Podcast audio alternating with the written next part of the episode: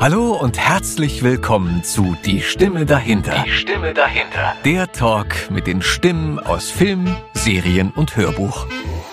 Einen wunderschönen guten Tag, liebe Hörerschaft. Wir sind's wieder, der verrückte Etten und meine Wenigkeit. Oscar! Etten, mein Lieber, wie geht's dir heute? Gut geht's mir. Danke der Nachfrage, Ja. wie immer. Wie immer. Ja. Gut. Also der Nachfrage. Ach Also so, du fragst ja wie immer immer nach, wie es mir geht. Das stimmt, ja. Du bist so interessiert an ist, mir. Das ist wichtig. Das ist wichtig für die heutige Episode, dass es dir gut geht. Ja, nee, mir geht's wirklich gut. okay. Und ich freue mich, dass wir wieder hier beieinander sind und äh, eine weitere Episode aufnehmen Ja, dürfen. absolut. Es geht ja jetzt wirklich wie das Brezelbacken bei uns, oder? Ja, gerade in der Weihnachtszeit, ne? Vorweihnachtszeit. Ja. Wie Lebkuchen Oder, backen. oder, auch, oder auch, wir sind ja in dieser Zeitblase. Jetzt ist ja eigentlich schon wieder die Nachweihnachtszeit, oder? Aber wir haben ja immer Reste Ja. vom Weihnachts, wie sagt man, Schmaus? Schmaus Ja. und demzufolge gibt's en masse noch Lebkuchen und Salzstangen und Chips und Mm. whatever noch. Und, nach Weihnachten ist auch immer vor Weihnachten. Ist außerdem und eine Menge, die man abtrainieren danach.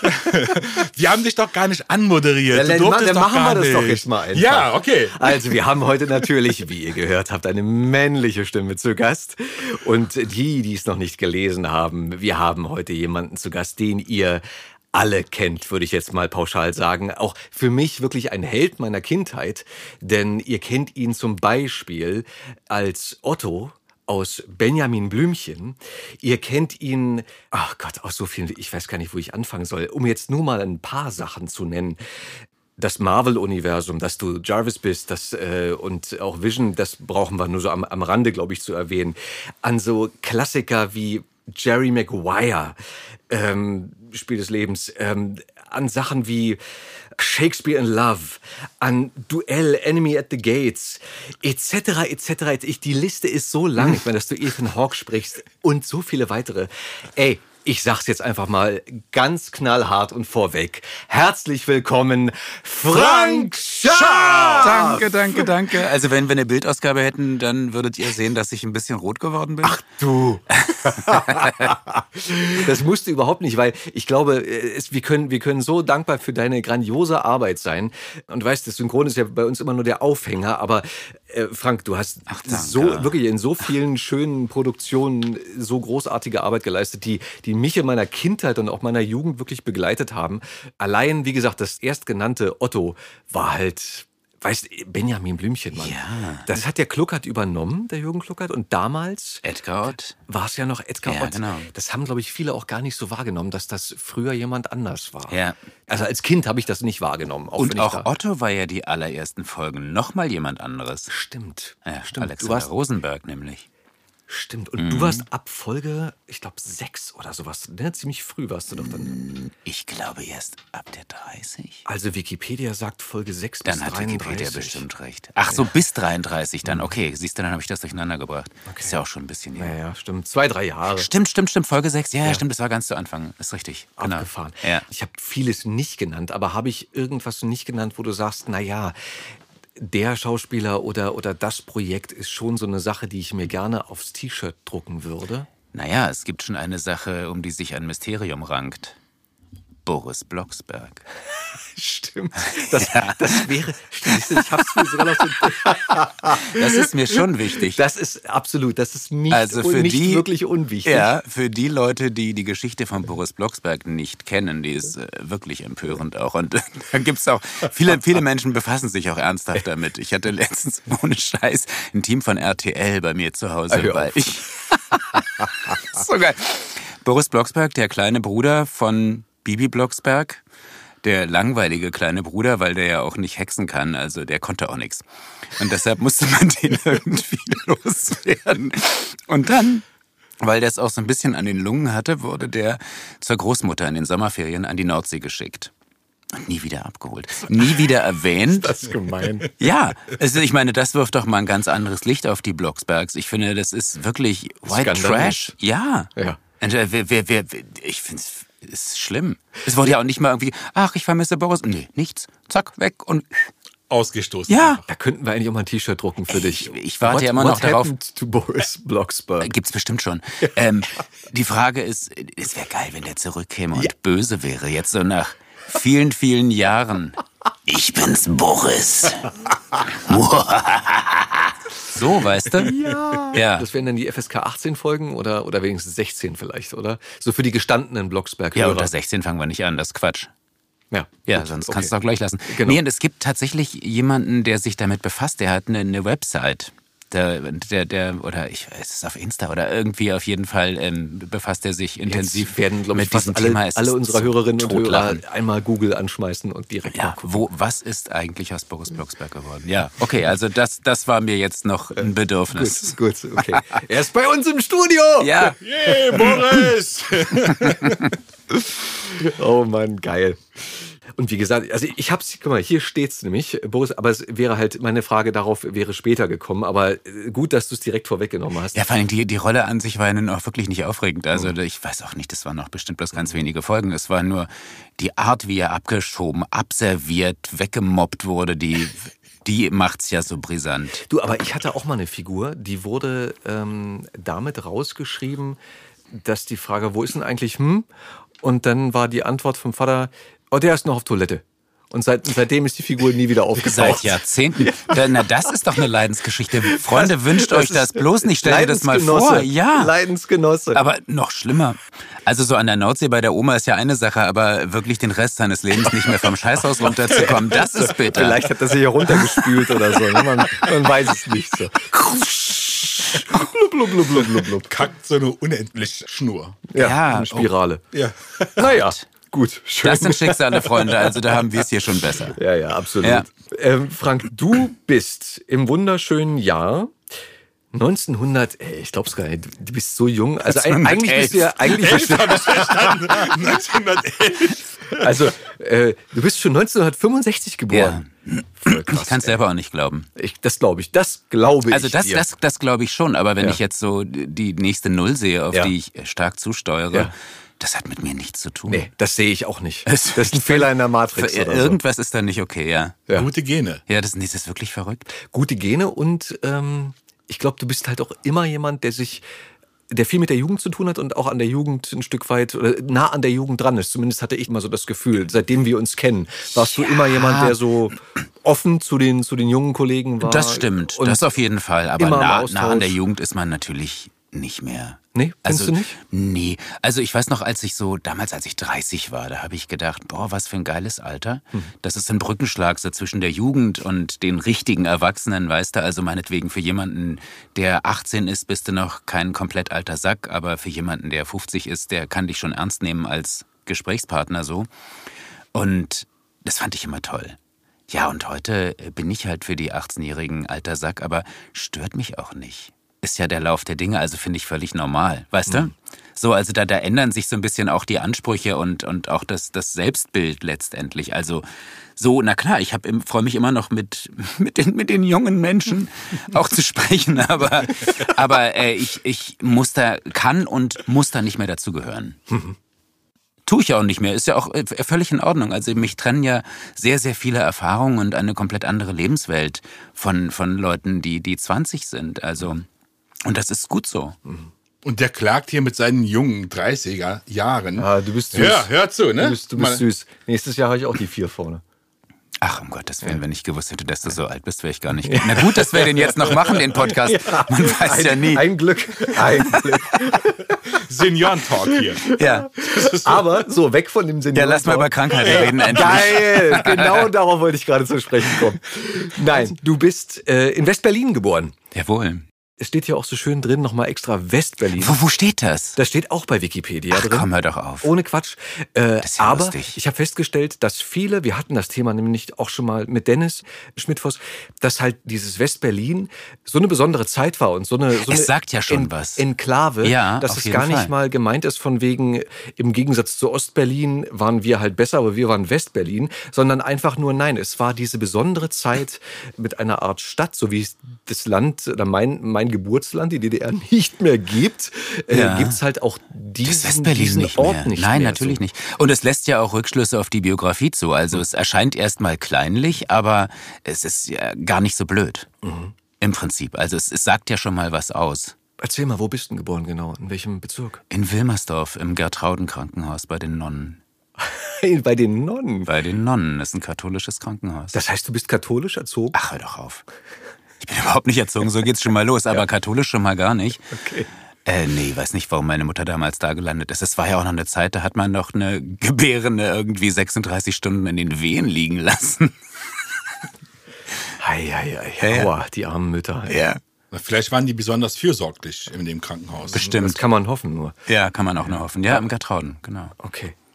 Und bist dann in Wilmersdorf groß geworden? Nee, ich bin da nur geboren. Ich bin dann, hab die ersten zwei Lebensjahre in Lichterfelde gewohnt und bin dann nach Marienfelde. Hartes Pflaster, Freunde. Schön am Stadtrand, immer schön die Mauer vor der Nase, wo jetzt heute dichter Wald steht. Das ist auch ziemlich verrückt. Ja, und dann bin ich, als ich dann ausgezogen bin von zu Hause nach Friedenau und bin dann wieder, der Kreis schließt sich, in Lichterfelde, Lichterfelde West gelandet, wo ich seit 1994, also seit fast 30 Jahren, ich habe es nicht so mit Veränderung, seit fast 30 Jahren wohne. Es ist ja auch eine sehr schöne Ecke da unten. Das muss ist man schön. Dazu sagen. Ja, ich wohne da auch total gern. Wie, wie hast du das wahrgenommen, äh, wenn du sagst, die Mauer war halt so vor der, vor der, vor der Nese? Ich meine, warst du wahrscheinlich dann in der Kita und höchstwahrscheinlich auch in der Grundschule und später auf dem Gymnasium. In der, in der Grundschule, ja genau, ja, ja, aber wir sind mit der Mauer vor der Nase aufgewachsen, aber da denkst du ja nicht drüber nach. Als Kind? Ja, letztendlich, das ist so und das bleibt so und davon war ich auch als junger Erwachsener noch überzeugt, dass das sich nie ändern wird. Mhm. Ich weiß noch, ich bin mit einem guten Freund 1988 nach Griechenland geflogen mit der Interflug. Hm. Weil die Flüge am allerbilligsten waren und auch direkt Berlin-Athen. Für alle, die es nicht wissen, das war die Fluggesellschaft der DDR. Die eine, die es gab. Ja, genau. Und es gab dann auch, ich habe so gelacht, da gibt es noch Bilder, das neue Deutschland natürlich an Bord und so. Und dann kamen wir auf die Mauer zu sprechen. Mein Freund Carsten und ich. Und wie gesagt, 88. Und er sagte, du, ich glaube, die Mauer steht keine 20 Jahre mehr. Ich sage auf gar keinen Fall. Wir erleben nicht mehr, dass die fällt. Ja, ein Jahr später war die weg. er hatte recht. Vor allen Dingen super lustig. Kleines Detail. In dieser Ausgabe des Neuen Deutschland war dann irgendwie, dass Erich Honecker eine Solidaritätsadresse an den damals inhaftierten Nelson Mandela geschickt hat. Und ich habe mich immer gefragt, ob Nelson Mandela, nachdem der dann Staatspräsident war und Erich in Moabit saß, ob der eigentlich den Gefallen erwidert hat. Ich wage es zu bezweifeln.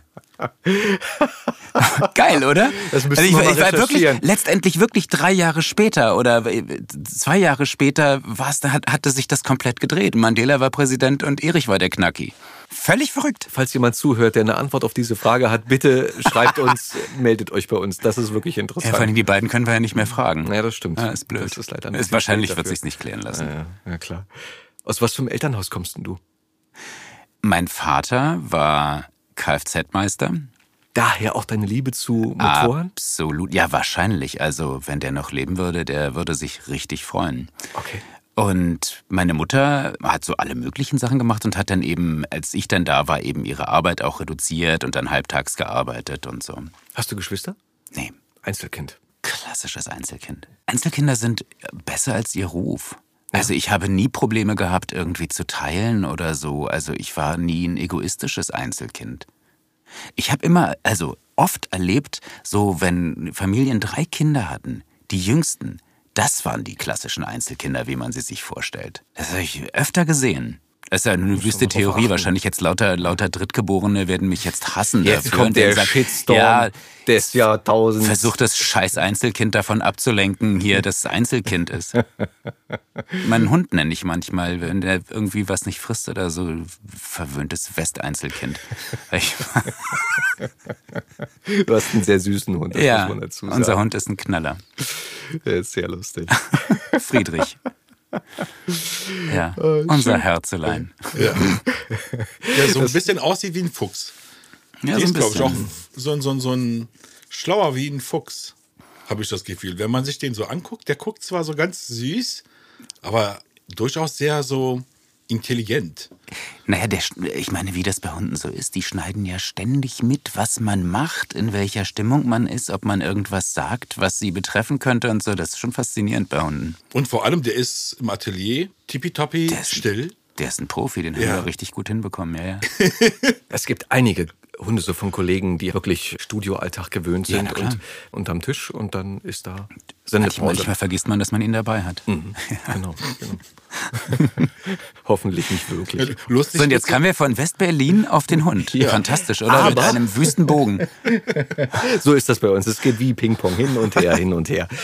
Aber sag mal, das ist ja. Achso, wir waren bei West-Berlin, wie das da so war. Nee, wir waren erst mal noch bei deinen Eltern. Ach so, richtig. Stimmt. Schon Das, das klingt ja nach einem sehr, äh, hast du gehört, der muss rausgeschnitten werden. Oder wir lassen den einfach drin. Ähm, das ist alte Synchronkrankheit, ne? Wenn der Klicker, kennst du das, wenn, wenn du was sagst und es klickt dabei und du denkst, ah, ich brauche noch Brauchen eine? wir nochmal, natürlich, Ja, ganz natürlich, klar. Sage ich auch privat oft. Okay, gut, dann geht's nicht, bin ich nicht nur Genau. ich verrückt. Gut. Ähm, ähm, ähm, ähm, das heißt, du kommst aus einem sehr bürgerlichen Elternhaus, Absolut. so? Wobei, äh, muss man einfach sagen, meine Eltern haben sich scheiden lassen, da war ich zweieinhalb oder so. Also ich bin bei meiner Mutter aufgewachsen. Meine Mutter war alleinerziehend. Okay, Mein Vater hat für meine Erziehung keine Rolle gespielt. okay. Hattest du denn oder hast du Kontakt mit, mit deinem Vater gehabt? Ja, mein danach? Vater ist sehr früh gestorben. Der ist mit 46 gestorben. Ja, ich habe danach Kontakt gehabt, aber es war nie so eine intensive Verbindung. Der konnte mit Kindern einfach nicht so richtig viel anfangen. Auch mit mir leider nicht. Okay. Das war ein bisschen bedauerlich. Und was mir da entgangen ist, habe ich eigentlich erst gemerkt, als ich dann selber einen Sohn hatte. Da habe ich dann so im Nachhinein gedacht, ja, schade eigentlich. Wäre ganz cool gewesen, einen Vater zu haben. So. Fließt das in deine, in deine Erziehung mit ein oder in deinen Umgang mit deinem Kind? Nein. Äh, letztendlich, man nimmt ja den Status quo, wie es so ist. Also ich, ich merke, ich merke, dass es mich halt immer noch prägt auf eine gewisse Weise. Dass einfach, also wenn, wenn du da keine Balance hast zwischen zwei Elternteilen oder auch nicht erlebst, wie jetzt so Konflikte ausgetragen werden können und so, weißt du? Wenn immer alles harmonisch und schön ist, dann ist das natürlich toll für die Zeit. Aber äh, da fehlt ja auch ein gewisses Rüstzeug in Konfliktbewältigung und Umgang mit Krisensituationen und so. Also das ist schon was, was fehlt. Insofern ist schon toll, wenn Kinder zwei Eltern haben, die gleichermaßen für sie da sein können und jeweils ihren Input geben. Es sei denn, einer ist ein kompletter Psycho, dann natürlich nicht, aber so, wenn alles gut läuft, ne, dann ist das schon eine tolle Sache. Finde ich einen sehr guten Gedanken nochmal oder ein guter, ein guter Hinweis. Und ich meine, wir hatten das Glück, dass wir uns nicht gegenseitig die Köpfe eingeschlagen haben. Also es war wirklich ultra harmonisch. Aber auch das kann natürlich ähm, auch ein zu Problemen führen, letztendlich. Na klar. Und deine Ma hat dich, hat dich großgezogen? Mhm, genau. Bis zu welchem Punkt? Wann bist du raus? Na, ich bin relativ spät ausgezogen, weil ich einfach keine Wohnung gefunden habe. Ich bin mit, mit 23 ausgezogen. Findest du spät? Ja. Also äh, gewollt hätte ich früher. Okay. Aber das klappte nicht und dann mit 23 bin ich ausgezogen und das war alles fein. Also es war auch ein guter Zeitpunkt letztendlich und Hast du Und bei? Mama schmeckt es ja auch am besten. Also, Davon mal ganz abgesehen. Aber das kann man sich auch habe danach noch abholen. niemals eine Tüte Wäsche noch in die Wohnung meiner Mutter gebracht. Hast du Abi durchgezogen? Ja. Ja. Ich habe sogar ein bisschen angefangen, vor mich hin zu studieren. Okay. War das so direkt danach im Anschluss? Mhm. Ja. Oder Genau. worauf hattest du Lust? Was, was war Äh, Englisch? Französisch. Also ich hatte, das waren meine beiden Leistungskurse und habe dann eben mich für Anglistik und Romanistik eingeschrieben. Habe auch noch ein bisschen Spanisch gelernt bei der Gelegenheit, aber letztendlich muss man ja mal beschämenderweise sagen, ich habe von Anfang an nicht das Ziel verfolgt, irgendeinen akademischen Grad zu erlangen. Also es gab damals Magister oder Lehramt. Und ein Magister, ja, was machst du damit? Kannst du dir irgendwo hinnageln? Lehramt hatte ich keine Ambitionen. Ich habe einfach gnadenlos das bundesdeutsche Bildungssystem ausgenutzt, zu meinem persönlichen Gewinn einfach meine Sprachen weiterzuführen. Und das war gut. Das glaube ich dir. Das hat dir bestimmt auch viel gebracht, also jetzt oder im Nachhinein Ja. in, in der Arbeit, in der du jetzt steckst. Das Absolut. immer- ja, ist auch toll. Also Sprachen finde ich nach wie vor toll. Ist super. Du kannst ja auch eine Menge damit machen, also Absolut. egal in welchem Bereich du denn gehen Natürlich, möchtest oder klar. so. War das denn, oder sagen wir so, während, der, während des Abis wusstest du schon, wo die Reise hingeht für dich oder warst du da planlos? Naja, man muss dazu sagen, ich habe ja als Kind angefangen, also mit zehn habe ich angefangen. Erst beim SFB damals, beim Sender Freies Berlin, der dann in den RBB übergegangen ist. Und da haben wir lauter so Sachen gemacht, so Hörspiele und aber auch Leute interviewt und dann wurde live in Anführungsstrichen moderiert. Das heißt, Ja. es gab dann so Tamtam aktuell, war so eine Kindersendung. Da warst du neun, glaube ich. Da war, nee, war ich zehn. Da war ich zehn, okay. genau. Und also dann immer ins Funkhaus gefahren und dann wirklich live mit einem anderen Kind zusammen dann gelesen, irgendwelche Veranstaltungstipps in irgendwelchen Jugendzentren und Kram. Es war immer bis zehn Minuten, aber natürlich ging einem tierisch die Düse. Da sitzt du dann zehn Jahre alt und weißt, da hören ganz viele Kinder zu zu Hause. Und wenn du dich jetzt irgendwie verliest, na, nicht so gut. Krass. Also was auch für ein Druck das sein muss dann, ne? Wenn du Ja, aber es hat trotzdem totalen Spaß gemacht. Also es war, ich war jetzt nie panisch, aber es war immer so ein bisschen huhuhu. Aber wie kamst du dann dazu? Gab es ein Casting oder? Also ich kam dazu, weil die, ich fand Hörspiele immer ganz toll. Und dann hat der SFB Kinder gesucht für den Hörfunk. Und meine Oma hat irgendwie diesen Artikel gesehen in der Morgenpost oder so und hat gesagt, du guck mal, die suchen da Kinder. Ich gesagt, oh super. Und dann habe ich da angerufen und dann gab es so ein Vorsprechen halt. Und dann haben die von einem ganzen Haufen Kinder eben dann drei ausgewählt und da hatte ich das Glück dabei zu sein. cool. Ja, und dann eben viel Hörspiele gemacht und bin darüber dann über einen Freund der Familie, der im Synchron war, bin ich dann zum Synchron gekommen. Warte, war das ein Kollege oder ein Regisseur oder? Ja, der hat, hat Regie gemacht auch und übersetzt und so, wirst du nicht mehr kennen. Melvin Quinones. Toller Name. Ja. Ist mir noch nicht Ja, untergekommen, siehste. weil an den Namen erinnert man sich. Ja. Und der hat gesagt, äh, Das, ja, na, der hat, hat gehört irgendwie, was ich mache und hat gesagt, Mensch, wir suchen doch immer Kinder. Hättest du mal Lust auf sowas? Und ich so, ja klar. Dann gab es ein Probesprechen für einen Film. Und da bin ich dann angetreten und habe die Rolle dann auch bekommen. War eine Hauptrolle. Das heißt, ich habe meine Synchronlaufbahn tatsächlich mit einer Hauptrolle angefangen. geil. Bei einem unfassbar komplizierten Regisseur, der alle Leute in den Wahnsinn getrieben hat. Also es war eigentlich eine ziemlich harte Feuertaufe, muss man mal sagen. Danach, darfst du sagen, wer es war? Ja, na klar. Konrad von Molo Okay. hieß der. Der war sehr, sehr genau und äh, sehr gnadenlos. Halt. Also ich meine, ich hatte mit dem keine Probleme, weil ich war nur ein Kind und so. Also es war auch dann hart. Aber ich glaube, so Erwachsene hatten es teilweise nicht so leicht bei dem. Okay. Weißt du noch, wie der Film heißt? Das war, ja, das weiß ich noch, ich habe den nie gesehen. Das war so ein italienischer, ja, ging fast so in Richtung Softporno, glaube ich. Irgendwie, es war so eine ganz komische Geschichte. Der hieß Nee, nee. Nee, nee. Ja, du, keine Ahnung, ich habe den nie wieder gesehen. Ich, ich habe keine Ahnung. Okay. Wäre Aber es- lustig aber- eigentlich mal den zu gucken, ja. Mal, mal zu hören, wie man so damals, damals klang. Ja, verrückt, oder? Und da war ich so klein. Und Otto hast du ähm, denn später gesprochen? Oder wie Ja, Otto habe ich viel, viel später gesprochen. Okay. Genau. Ja, ich hatte dann damals den Uli Herzog, den Regisseur von den ganzen so Benjamin Blümchen und Dings, der damals die Regie gemacht hat, eben beim SFB kennengelernt als, als Hörspielregisseur. Und dann ging es zu Kiddings, ne, und dann hat er mich geholt Okay. dafür. Genau. Cool. Ja, naja, ja. gut, klar, wenn der, wenn, ich glaube, ich kann mir gut vorstellen, wenn du da einen Jungen hast, der was kann, den du magst, der in dem richtigen Alter ist, dass du sagst, na, wunderbar, dann hole ich mir Ich habe ja auch immer tierisch. Spaß gehabt, na klar. Der Bock drauf hat, das ist, glaube Das ich, auch ist ein ganz wichtiger Faktor. ein ganz wichtiger Faktor. Und das habe ich bis heute. Mhm. Ich habe bis heute total Bock auf meine Arbeit. Hm. Naja, gut, das, das merkt man, glaube ich, bei den, bei den vielen Sachen, die du. Ja, aber das ist doch, äh, ist doch eine großartige Arbeit. Mhm. Also, Aber du hast auch noch mal eine Ausbildung gemacht. Du hattest. ich habe auch noch eine Schauspielausbildung Also gemacht, du hast habe aber auch da keine studiert? Prüfung gemacht. Ja, das lief alles ein bisschen parallel. okay, Bei Erika Dannhoff damals. okay. Mhm. Das heißt, während, dadurch, dass du halt schon als Kind mehr oder weniger damit angefangen hast und das auch über die Jugend während neben der Schule weitergemacht hast, Genau. ähm, war das für dich irgendwann klar, dass du in dem Bereich bleibst? Ja. Ich hatte da einfach so viel Spaß. Ich, ja. Gab es da so einen Punkt, wo das so eine bewusste Entscheidung war für dich? Oder an dem es eine bewusste Entscheidung für dich war? Dass man sagt, das mache ich jetzt? Nee, das hat sich mehr oder weniger so ergeben, aber gar nicht so aus Trägheit, sondern weil ich es einfach, weil es mir Spaß gemacht hat und ich gedacht habe, das möchte ich weitermachen. Und dann hat sich ja noch irgendwann erweitert, ne? Und dann habe ich irgendwann angefangen, ähm, Dialogbücher zu machen, recht früh, so mit 18, 19. Und dann ging, kam der Schritt in die Synchronregie auch sehr früh damals, Wie alt warst du da? 23.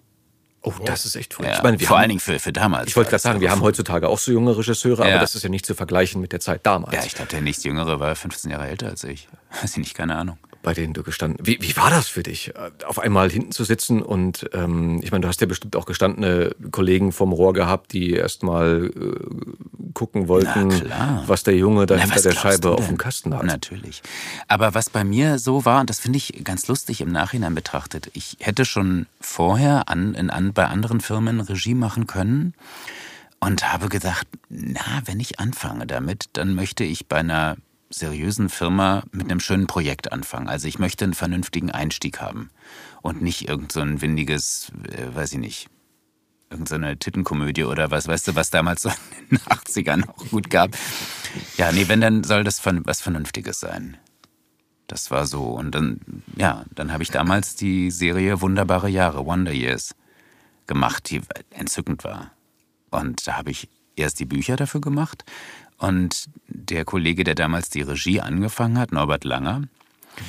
der konnte dann irgendwie nach Folge 16 oder was nicht mehr. Und da hat man mich gefragt, ob ich die Regie übernehmen will. Da habe ich gesagt, ja klar. Und das war genau das Ding. Also das war, hat sich wirklich gut gefügt. Jetzt muss ich mal fragen, Norbert Langer, hat er nicht auch Inspektor Barnaby gesprochen? Mhm. Das ist, das na, der hat vor allen Dingen hier damals, na, komm gleich drauf, Tom Selleck. Ja, Magnum. Magnum, ja. genau. Ja, ja, genau. Die, die Urserie. Und der hat dann auch weiter, der hatte dann auch diesen, diesen Kommentar, also diesen Erzähler aus heutiger Sicht sozusagen. Das war immer so eine Erzählergeschichte und Rückblick in die 60er Jahre mhm. letztendlich.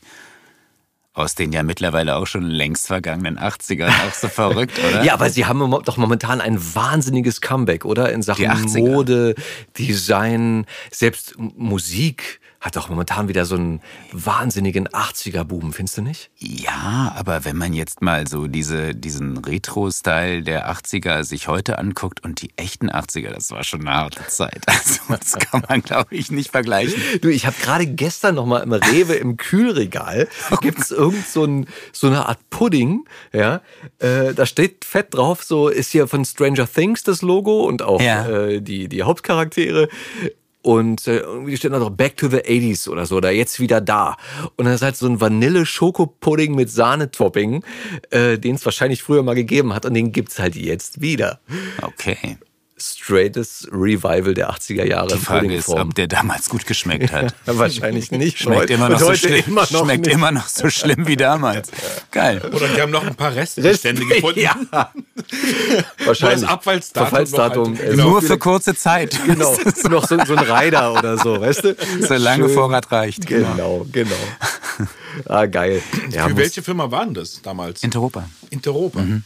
Okay, ja, guter Einstieg. Ja, das war, das war vor allen Dingen auch eine total süße Serie. Also die, die hat echt Spaß gemacht. Ja, und das war natürlich dann nicht einfach mit, mit manchen älteren Kollegen. Also ich habe nie wirklich Schwierigkeiten gehabt, aber natürlich kommen die Leute erstmal oder manche erstmal misstrauisch rein, wenn, wenn man es gar nicht gewohnt ist, so junge Menschen da hinten sitzen zu haben. Mhm. Gut, ist heute bestimmt nicht anders, glaube ich dass viele Wahrscheinlich da nicht, aber es ist schon ein bisschen, also viel üblicher heute als Locker, damals. Ja. Ne? Ja, okay. Das muss man mal sagen. Hast du jemanden, ich meine, du musst ja keinen Namen nennen, aber hast du jemanden, der es wirklich äh, bis aufs Äußerste getrieben hat, erlebt? Oder der dich wirklich versucht hat, aus der Reserve zu locken? Ja, klar, habe ich auch erlebt. Und was hast du gemacht? Ich habe die Kollegin beiseite genommen. Ich habe dann praktisch die Aufnahmen stoppen lassen, habe gesagt, ähm, können wir mal kurz sprechen draußen? Und habe gesagt, also ich sitze ja nun jetzt hier, um Ihnen zu helfen, gut zu klingen. Und Sie wollen oder können meine Hilfe nicht annehmen. Das ist ein Problem. Was machen wir denn da jetzt? Und da war die komplett, das hat die komplett überrumpelt. Die ist äh, wirklich eingeknickt, aber jetzt nicht auf, auf doofe Art. Und ja, nee, das tut mir leid, und das ist ja gar nicht so gemeint. Und ab da kamen wir super miteinander klar wir hatten vorher noch mal eine, eine Begegnung da. Ich hatte ja nun auch getextet. Und äh, sie wusste nicht, wie der Text draufgeht. Und ich sage, naja, so und so. Ja, ähm, ja wie, wie ist denn das überhaupt gedacht da hinten? Meine ich, soll ich Ihnen draufsprechen? War eine rhetorische Frage. Ich habe Nein erwartet. Ja, bitte. Okay.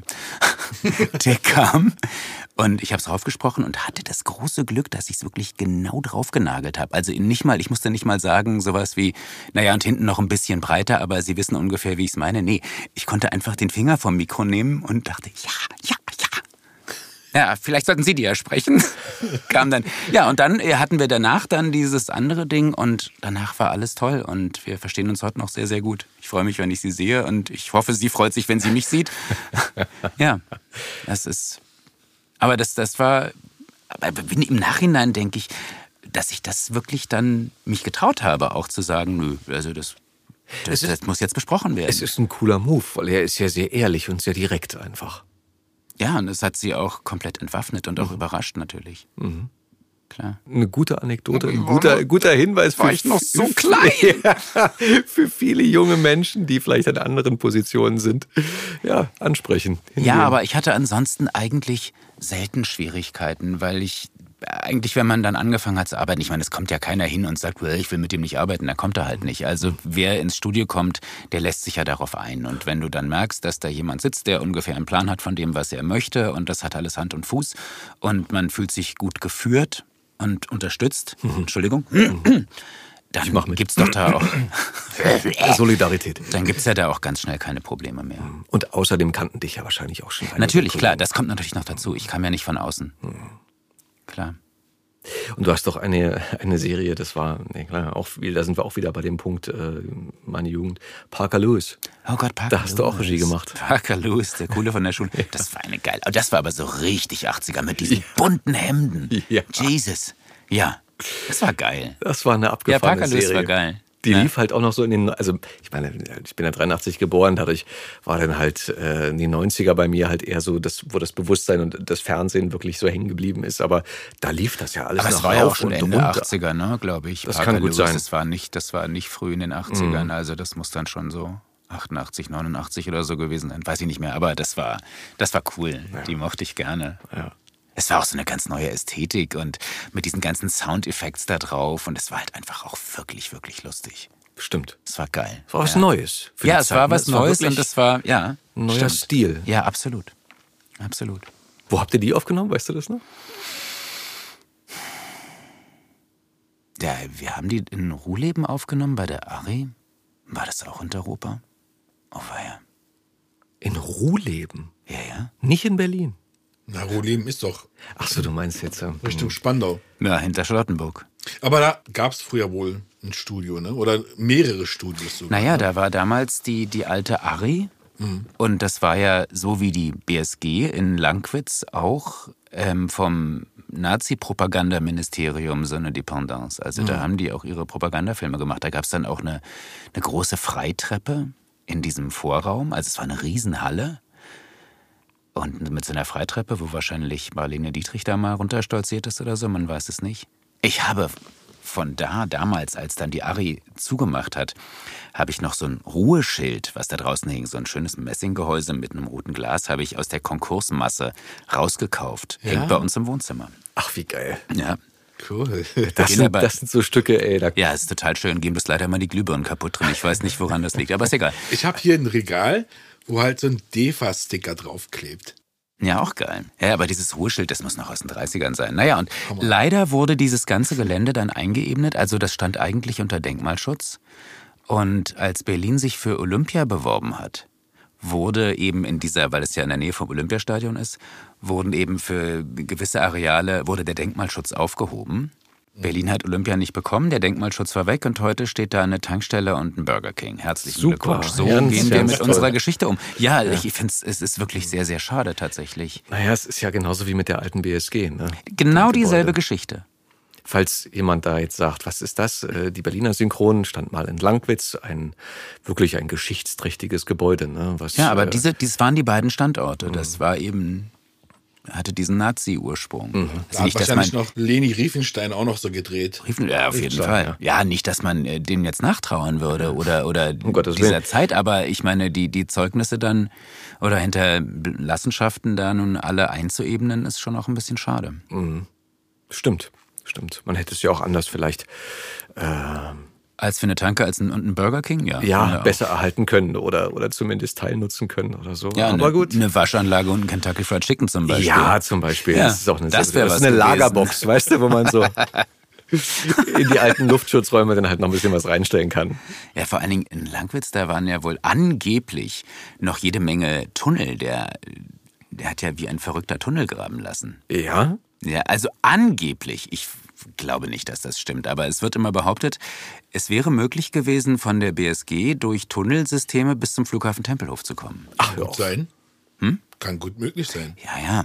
Aber also im, im Falle eines einer Flucht, die hätte erforderlich werden können, hätte man also auf diesem Wege äh, den Flughafen erreicht. Aus dem Synchronstudio vor dem Also- Regisseur, ohne die Tür zu verlassen, direkt durch den Ja. Boden zum Flughafen Tempelhof und Ja. Mach das jetzt mal mit dem BER. ja, ja da, Das ist ein ziemlicher Tunnel dann. da kommst du ja nicht weg. Ich meine, der Tempelhofer Flughafen zum Beispiel soll ja sechs Geschosse runtergehen, ne? Also sechs oder Ja, sieben. ja, das ist ein Riesengebäude. Das ist krass. Ist ja aus dem Weltall auch zu erkennen. Und das ganze Ding, ich weiß nicht, ob das, äh, das ist ja als, ist ja praktisch ein, ein, ein großer stilisierter Reichsadler. Die ganze Form des, Des Flughafen? des, ja, der, des Gebäudes war wohl, sollte so wie so ein Reichsadler. Ich weiß nicht, vielleicht, ob noch eine zweite Seite noch geplant war, aber die waren ja nicht ganz dicht in ihrem Da Größenwahn. müsste man sich jetzt mal ein paar google Ja, ja, also- angucken. Ich habe mal für einen Freund äh, Fotos oder mit einem Freund Fotos gemacht von dem Flughafen. Der hatte sich damals für ein Architekturstudium beworben und wir sind dadurch halt viel rumgelaufen um das, um das Gebäude und haben das halt in, Riesengroß. in diversen Facetten eingefangen. Man kann auch eine tolle Führung machen. Es Mhm. gibt von, äh, ich glaube, Unterwelten e.V. gibt es auch so eine Flughafen-Tempelhof-Führung. Ach, interessant. Die ist wirklich geil. Da wirst du halt durchgeleitet. Aber muss viel laufen, oder? Ist ja Ja, riesig. du musst eine Menge laufen. Und da wurden wir auch, glaube ich, an einen Punkt geführt, wo das ehemalige Filmarchiv der Nationalsozialisten war. Nee. Was leider, ich glaube, die Russen haben damals die Tür aufsprengen müssen, weil die halt so fest verrammelt war. Und äh, dabei Krass, sind die ganzen Filmrollen abgefackelt, weil der Zelluloid ja so hochentzündlich, hochentflammbar Ja. war oder ist. Und äh, dabei ist halt ein Großteil der, der Filmgeschichte leider, leider, leider in Flammen aufgegangen. Der alten Streifen. Na, da werden schon ein paar Perlen dabei gewesen sein, wenn du überlegst, was, also was da dann drin war, das war doch bestimmt alles hochgradig propagandalastig, oder? Wahrscheinlich auch, aber es wird ja auch Vorkriegs, Ja, ja, werden klar. auch Vorkriegssachen Ja, ja, da das drin stimmt schon. gewesen sein.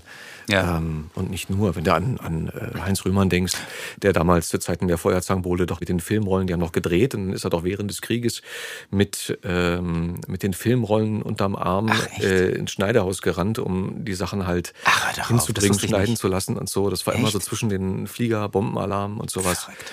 Feuerzangenbowle, wer den Film noch nicht kennt, auch von den Jüngeren oder so, eine, natürlich Den, eine den kennt jeder. Ja, ja, es gibt niemanden, der den nicht kennt. Spätestens, wenn man anfängt, Glühwein oder Feuerzangenbowle zu trinken, dann guckt man ihn sich Ja, vielleicht Glühwein, mal an. Adam? Was ist eigentlich mit dem Glühwein? Der steht noch hier auf dem Tisch. Und der ist immer noch kalt. Ja. Aber du bist Was beim, ist denn da beim schiefgelaufen? FS gelandet, ne? Ich bin bei FS Bier gelandet, genau. Weil ihr Okay. nicht mittrinken wolltet. Und da war ich dann mir zu faul, für mich alleine nochmal die Herdplatte anzuschmeißen. Entschuldigung, dass ich noch fahren muss. Äh, ich auch.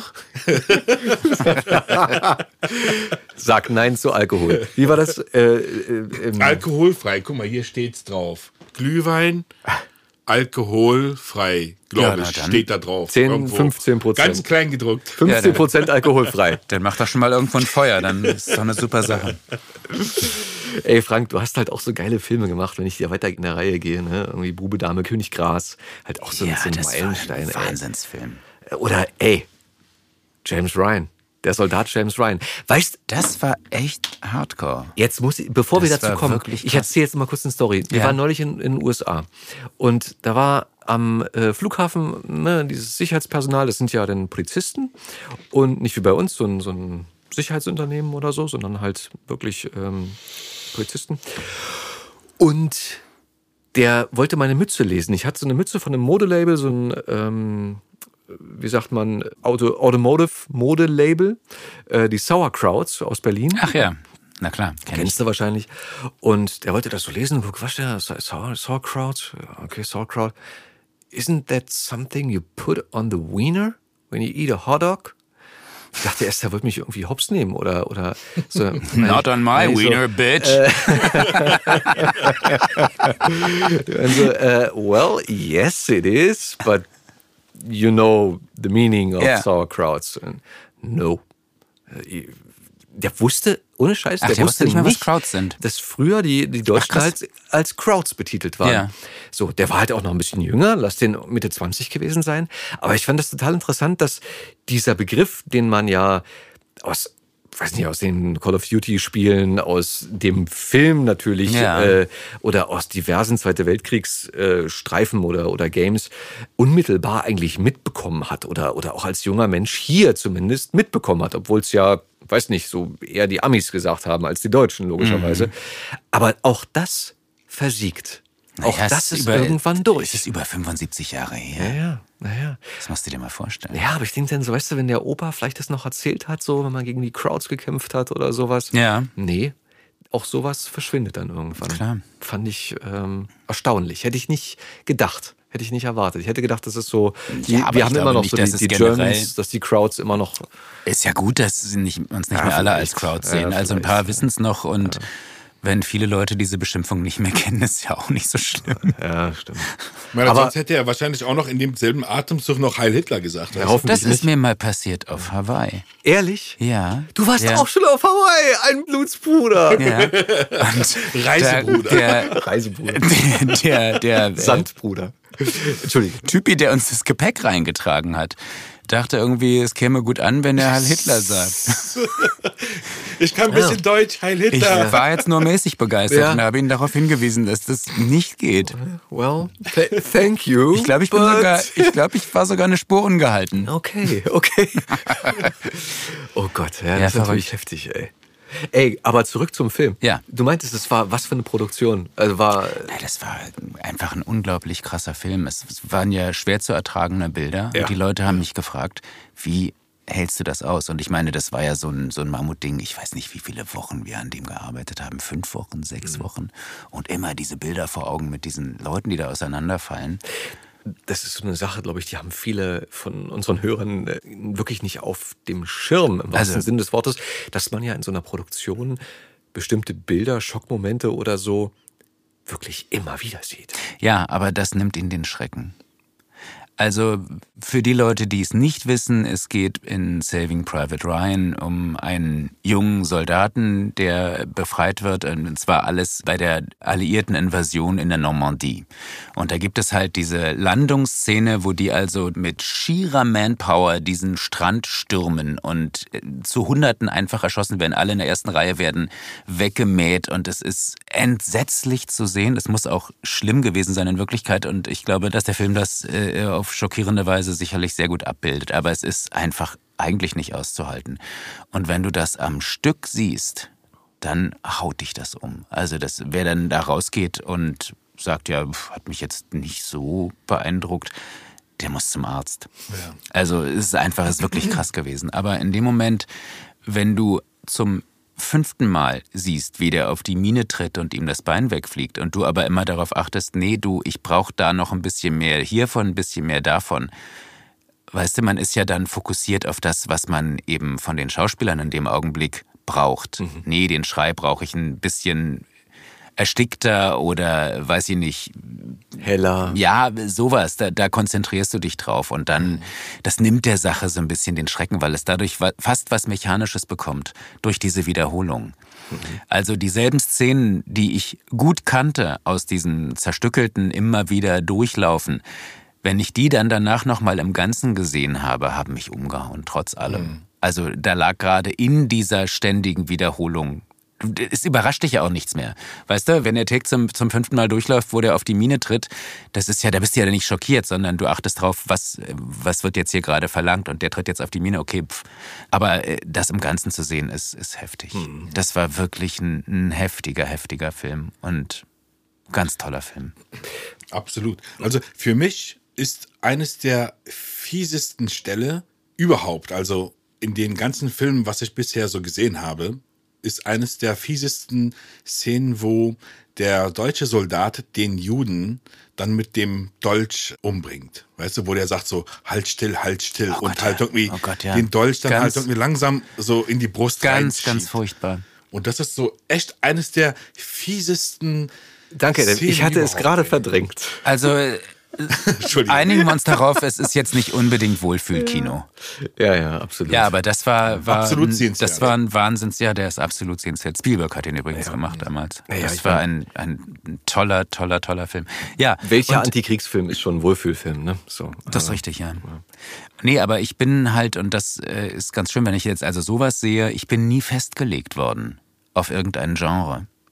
Also man hat nie gesagt, ja komm, dem gibst du jetzt die romantischen Liebeskomödien oder der kann gut Ballerfilme oder der macht schön die Kindersachen, sondern äh, oder weiß ich nicht, eher so äh, Konversationskomödien oder so, sondern ich bin, bin habe immer alles Mögliche machen dürfen.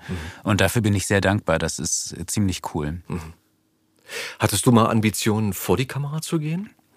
Ach naja, du, letztendlich, wenn äh, nur genug im Synchron drin hängst, dann stellt sich die Frage leider nicht. Ja, ich hätte, klar, wenn, wenn es die Möglichkeit gegeben hätte, hätte ich das sehr, sehr gerne gemacht.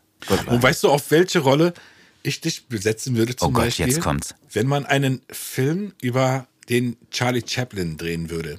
Warum? Weil, also ich sehe eine Ähnlichkeit mit Charlie Chaplin, aber nicht Charlie Nur der Chap- Gang.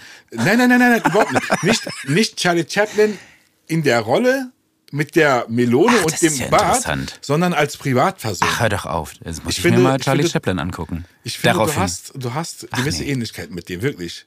Ja, liebe Zuhörer, leider habt ihr kein Bild. Ja, können Sie ja googeln. Stimmt. Absolut. Na, wobei, wir haben ja, äh, wir haben ja in, in dieser Episode, äh, wir dürfen nachher unser Foto nicht vergessen, Ja. äh, gemeinsam, da, da bist du ja drauf. Vor allen Dingen, wenn ich jetzt diesen Charlie Chaplin-Bart hätte, würde doch keiner sagen, der, der, der, hat ja den Charlie Chaplin-Bart gehabt, der verrückte Hund. weißt du? Warum nicht? Auch ziemlich verrückt, oder? Dass zwei so unterschiedliche Menschen den gleichen Bart hatten. Das stimmt, das stimmt, den gleichen Der Stil. beide mal ikonisch war für die. Aber irgendwie bleibt es bei dem einen irgendwie mehr hängen. Also im negativen Sinne, glaube ich, meistens. Also wenn man den sieht, so den Bart, wäre das meine erste Assoziation. Ja klar, wenn du einen auf der Straße siehst, würdest du nicht sagen, Mensch, guck mal. Der sieht aus wie heute, Charlie Ich habe Chaplin. heute einen in der U-Bahn gesehen, der hatte einen Charlie Chaplin-Bart. Kannst du dir das vorstellen? Weniger wahrscheinlich, ne? Verrückt. Hm. Ja, leider. Schade eigentlich. Vielleicht sollte man damit anfangen, das mal einfach so etablieren. Oder Nein, so. nein, nein, Freunde. Wenn zum Beispiel hier äh, bei, bei Peaky Blinders zum Beispiel, hat einer von euch die Serie gesehen? Ich habe angefangen und habe nicht reingefunden. Also ich fand die Serie absolut, oder ich finde die absolut genial. Ich habe die mir zweimal durchgeguckt. Fünf Staffeln, glaube ich. Äh, ja, fünf Staffeln. doch. Wow.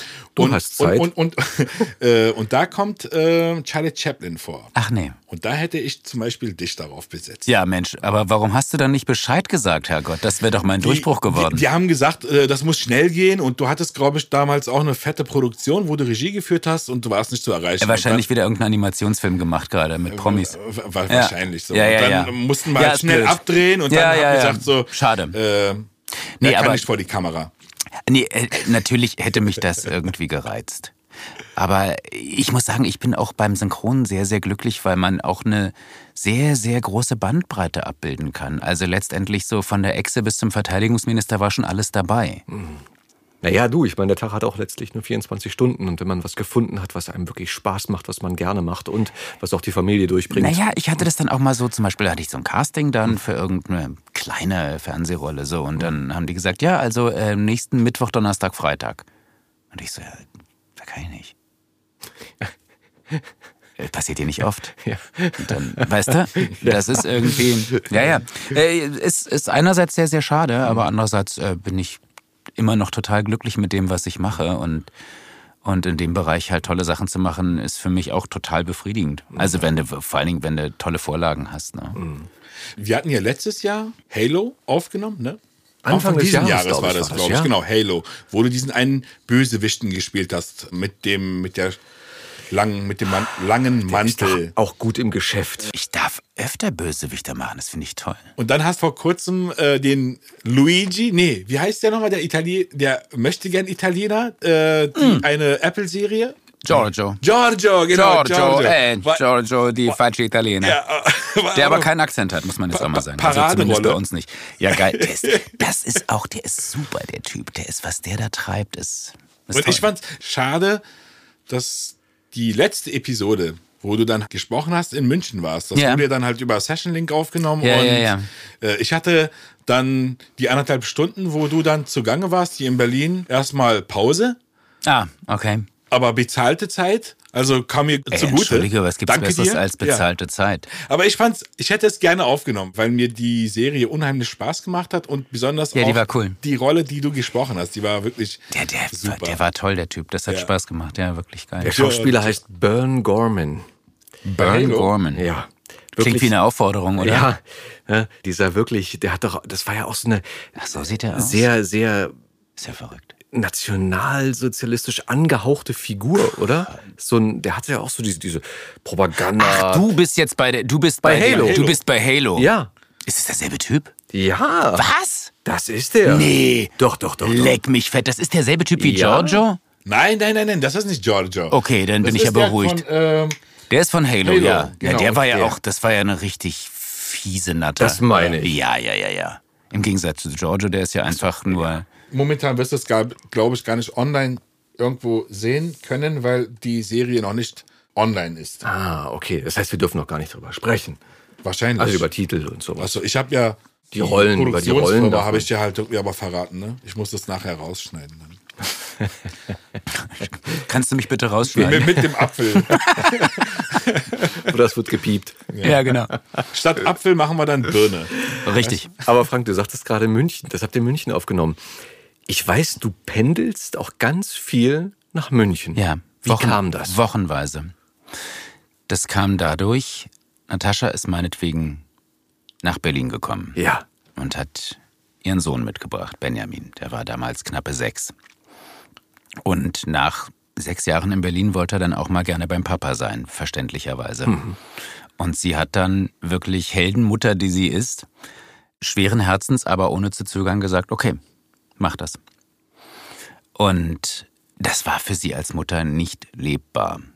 Und wir haben uns dann deshalb ein zweites nach einiger Zeit, nach zu langer Zeit eigentlich, muss ich echt sagen. Also da, ich habe da auch leider gebremst, sage ich so im Nachhinein. Und haben wir uns dann ein zweites Standbein in München geschaffen. Und ja, Für alle, die sich jetzt kurz fragen, wer ist denn Natascha? stimmt. Ich weiß ja, wer Natascha, ich weiß ja, wovon ich rede, aber ich kann, es jetzt, ich kann es jetzt auch nicht erklären. Also Also ich glaube, Natascha Schaff ist auch eine, eine Natascha Geisler. großartige Kollegin. Geißler. Aber steht es nicht auch bei... Ja, in ihrem Ausweis schon, aber bei der Arbeit okay. Natascha Geisler. Okay, okay, Verzeihung. Genau, Verzeihung. nein, äh, gut. Aber Ähm. das ist ja echt schön, dass du auch das mit deinem Beruf schön vereinbaren kannst, dass du sowohl in München. Ja, so haben wir uns ja kennengelernt. ah, Wir haben uns ja bei der Arbeit, wo, wo lernt man schon jemanden kennen? okay. Ja, und deshalb jetzt München. Jetzt mittlerweile ist äh, Benjamin ist 20. Der kommt jetzt schon mittlerweile auch so ein bisschen gut alleine klar. Ist auch schon ausgezogen. Naja. Aber 20, natürlich, das ist jetzt so, so geblieben. Also ich bin auch wahnsinnig gerne in München nach wie vor. Und wir pendeln notgedrungen, muss man mal sagen, wochenweise. Weil es organisatorisch nicht anders geht. Wenn du 14-tägig unterwegs bist, dich kein Schwanz mehr anruft, weil keiner das Risiko eingehen will. Äh, Ja, wenn da jetzt was ist in der Zeit und wenn du wöchentlich pendelst, die meisten Produktionen gehen halt länger als eine Woche, dann bist du praktisch permanent verfügbar In zwei Städten. in zwei Städten. Und ja, und deshalb pendeln wir wöchentlich. Das ist viel Bewegung. Das glaube ich. Ja. Viele Kilometer. Viele Kilometer, ja. Fährst du meistens mit Auto runter? Ja, oder? fast immer. Okay. Ja. Ja, Du fährst auch gerne Auto, ne? Ich fahre gerne Auto, nun haben wir ja auch den Hund. Und ich bin also in, in Vorpandemie-Zeiten dann auch durchaus mal Zug gefahren. Habe mich dann während der gesamten Pandemie in keinen Zug mehr reingetraut. Außer äh, mal im Frühjahr dieses Jahres oder so um Himmelfahrt rum, da ich, hat mich die Seuche dann mal erwischt. Und danach habe ich gedacht, also jetzt bin ich eigentlich wirklich safe. Da bin ich auch ein paar Mal Zug gefahren, war aber dann irgendwie auch doof, weil ich nie zurückkam. Hin hat immer geklappt und zurück immer irgendwo auf freier Strecke stehen geblieben. Und äh, ja, naja, und durch den Hund, wenn man den dabei hat, dann geht das eh nicht mit dem Zug, also im Prinzip mit dem Auto, ja. Okay. Ach, die Strecke, das stört mich auch nicht. Was machst du in der Zeit? Hörst du Musik oder hörst du, hörst du Ich höre Musik und ich höre auch mal so, so, so Wissenspodcasts zum Beispiel. Sowas. Und, und es gibt einen, so einen, höre ich gerade seit einiger Zeit, aber immer wieder mal, meistens Musik, einen Podcast über Serienmörder. welcher? Der heißt, glaube ich, sogar Serienmörder.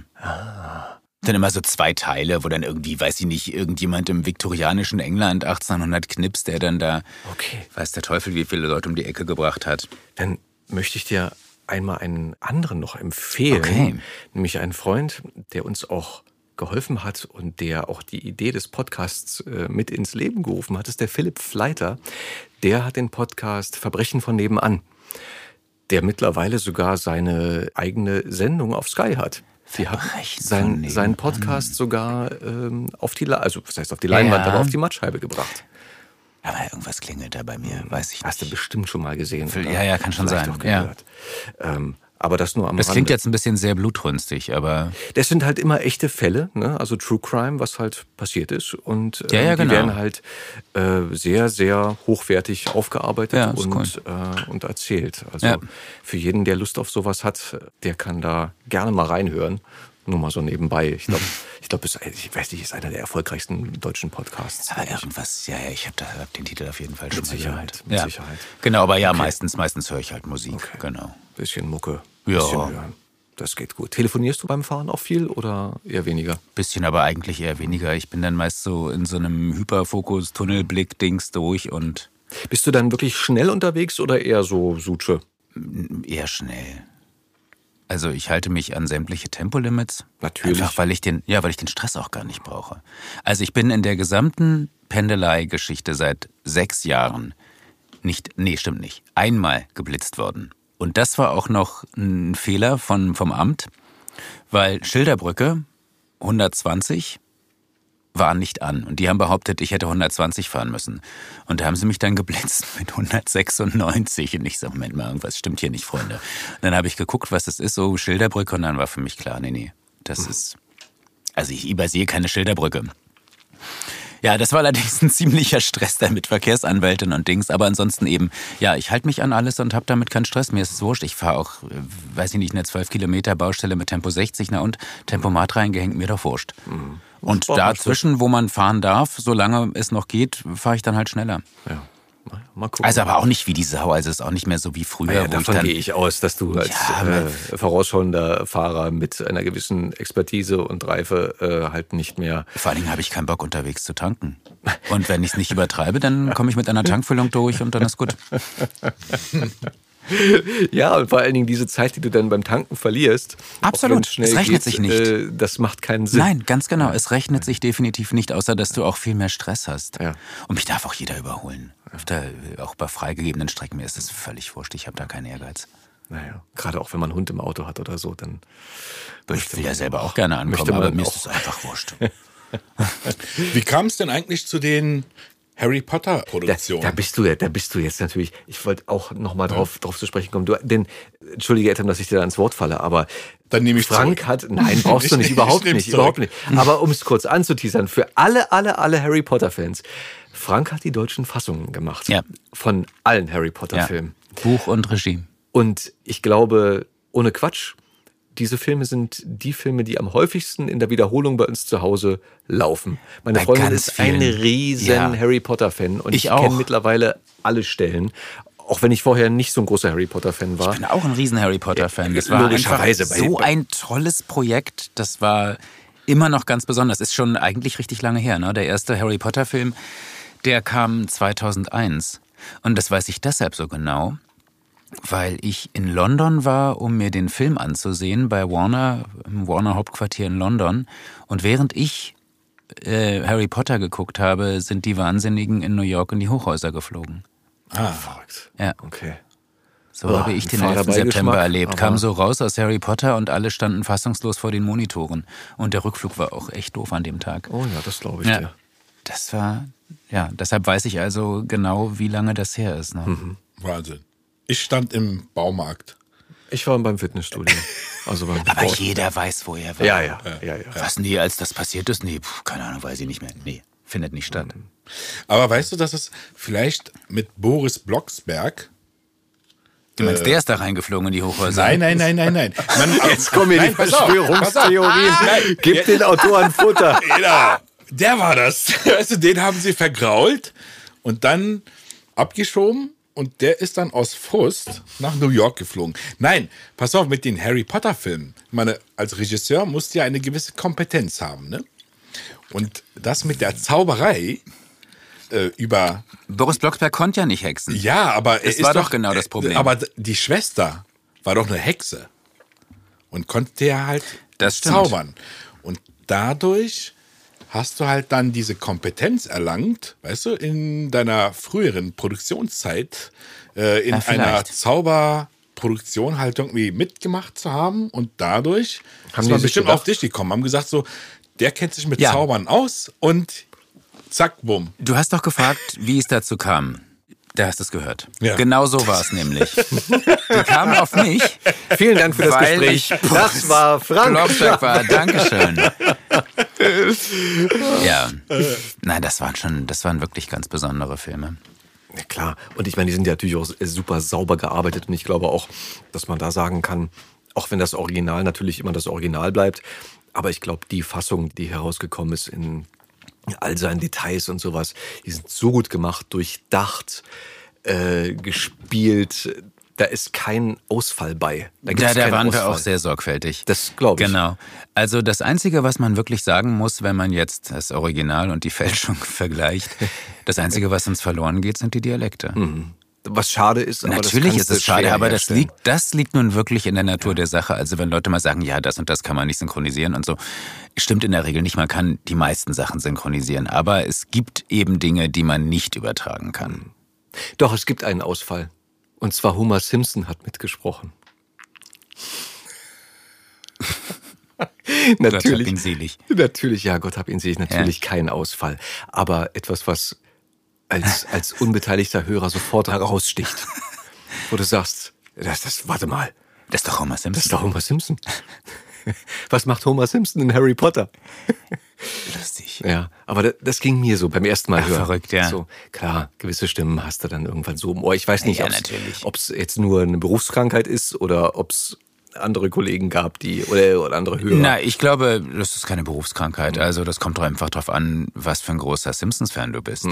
Also ist ja sowieso, äh, manchmal haben Leute einen ganz persönlichen Bezug zu irgendwelchen Projekten oder äh, Computerspielen, Filmen, weil die irgendwie in ihrem Leben vielleicht an einem entscheidenden Punkt dann gerade liefen oder weiß der Teufel. Also es passiert ja auch hin und wieder mal, dass ich gefragt werde von Leuten auf der Straße oder irgendwie an der Kasse oder so, äh, machen Sie synchron? Wo ich immer denke, ist ja völlig irre. Aber ja, wenn du jetzt meinetwegen, weiß ich nicht, irgendein Computerspiel zockst, ja, und hast immer diesen einen Charakter, den ich dann vielleicht zufällig gesprochen habe, na klar hast du die Stimme dann Hast du da einen Charakter, wo du sagst, in dem Spiel bin ich Na, da es gibt, drin? ich bin, habe gar nicht viele Computerspiele gemacht, aber Overwatch zum Beispiel. Sehr bekanntes Spiel. Genau, und da gibt es Zenyatta. Das ist so ein Roboter-Mönch, Mönchs-Roboter-Dings, so. Den spreche ich. Was äh, total angenehm ist, weil der immer bloß salbungsvoll irgendwelche Weisheiten von sich gibt. Ist nur einmal war ich nicht einverstanden. Da sagte Zenyatta, da ich, äh, geht's noch oder was? Wer spricht, weiß nicht. Wer weiß, spricht nicht. Dachte ich, du Arschloch, ich spreche und weiß trotzdem. Fuck Manchmal you, muss, man, muss man auch das Ja. Maul aufmachen, So sieht's wenn man nämlich- was weiß. So sieht's nämlich aus. Genau, habe ich, hab ich ein bisschen persönlich genommen, aber so, so funktioniert Zenyatta, der also immer so sehr, sehr ruhig, was angenehm ist natürlich.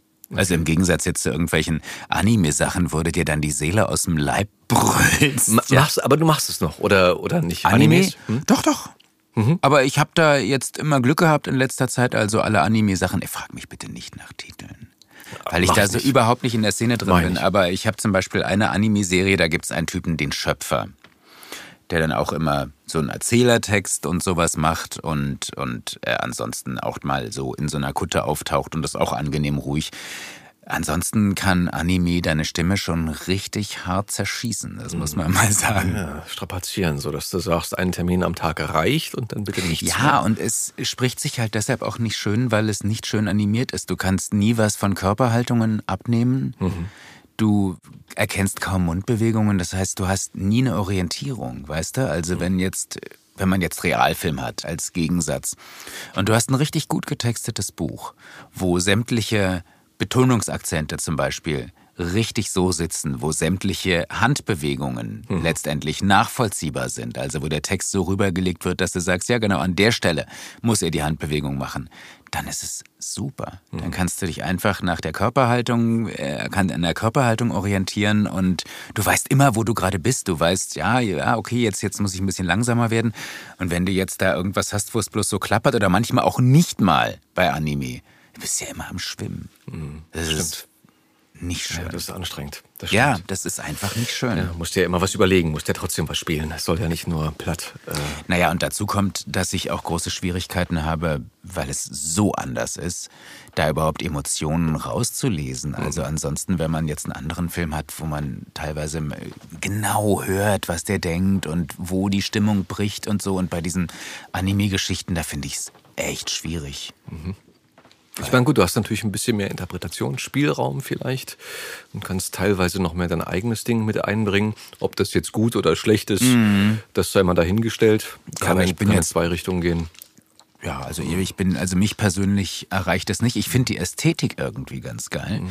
Also ich könnte mir auch vorstellen, mir, wenn jetzt irgendwie so ein totaler Anime-Freak geiles Wandgemälde machen würde, irgendwie, das finde ich toll. Du, ohne Quatsch. Aber ich kann mit den, mit den Filmen nicht so viel anfangen. Ich glaube, es gibt bei, bei vielen Animes manchmal Standbilder, Genauso wie bei, ja, so bei Manga Games. Total geil. Ja, Super ja. schön. Ey, wenn man, wenn man sich die Sachen ausdrucken würde Ganz oder halt einen tollen Print davon machen würde, da kannst du dir ja wirklich die Wohnung mit vollpflastern. Ja, total. Kann also. ich, das kann, also die Ästhetik finde ich super, wenn es nicht gerade irgendwie um, weiß ich nicht, zwölfjährige Mädchen mit ganz großen Augen und riesen Glocken geht, wo ich sage, was ist denn bei euch bitte kaputt?